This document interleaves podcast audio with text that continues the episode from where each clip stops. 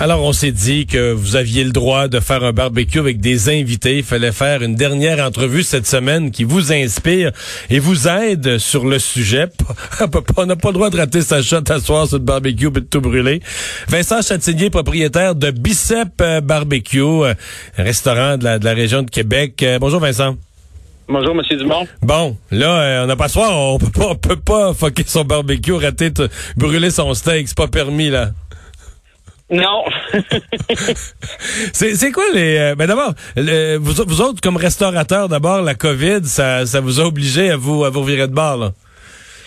Totalement, vraiment là. Euh, depuis la, la, la, COVID, je dirais que ben, j'ai eu une semaine de, de, fermeture. J'ai pris un break, mais depuis après ça, je travaille quasiment ben, plus que d'habitude.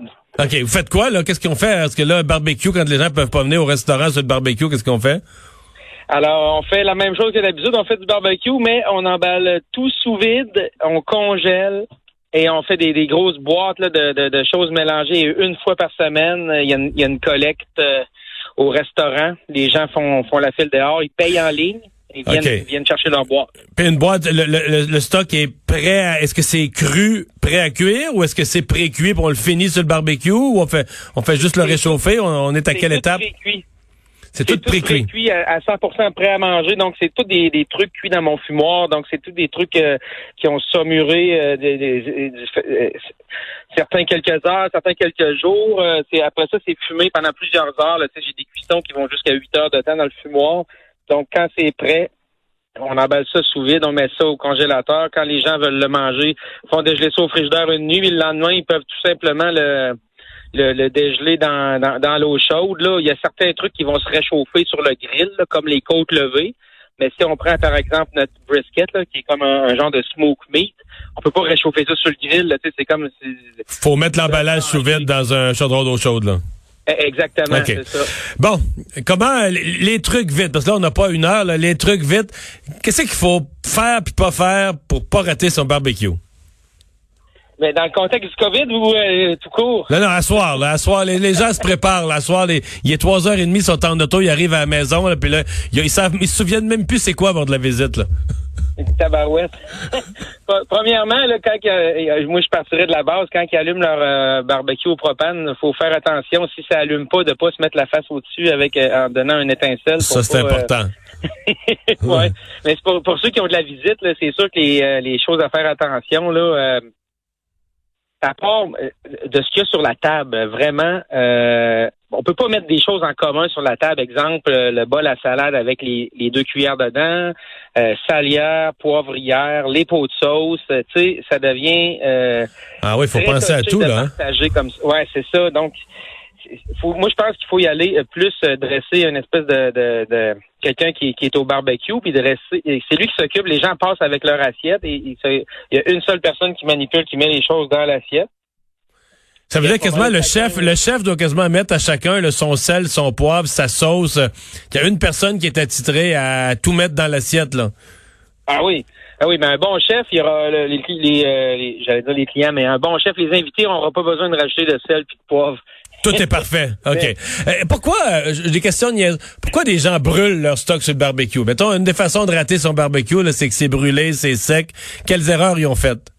Ouais, le, le, monde, là, le barbecue, des fois, ils voient, ils voient ça, là, c'est tellement comme euh, euh, emblématique. Ils ont, ils, ils, ont le goût de passer des heures en avant de leur barbecue. Donc, souvent, là, ils, mettent ça bien compliqué. Un, steak là, qui peut prendre euh, deux, une minute et demie à cuire de chaque côté ou deux minutes, là, ça va être euh, la, grosse sauce sucrée avec le pinceau, et les épices, on ferme le couvercle, on vire ça de bord. Tu sais, à un moment on devient, euh, on, en met plus que le client demande. Souvent, le barbecue, faut garder ça vraiment simple.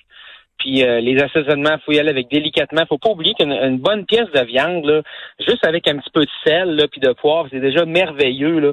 Donc les les trucs de, de badigeonner euh, avec une sauce sucrée avant une marinade, là, c'est vraiment pas dans mes. et ça, souvent, c'est cette sauce sucrée-là.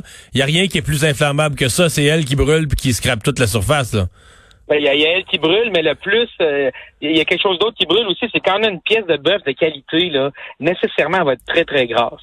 Parce que le, le, gras du bœuf est relié directement à son taux de gras euh, dans la chair, là, le persillage. Donc, ça fond? Ça fond, puis là, ça, ça tombe dans le dans le dans le barbecue, puis là, ça pogne en feu. Euh, donc, souvent, les gens s'en rendent pas compte parce qu'ils font ça, mais le couvercle fermé.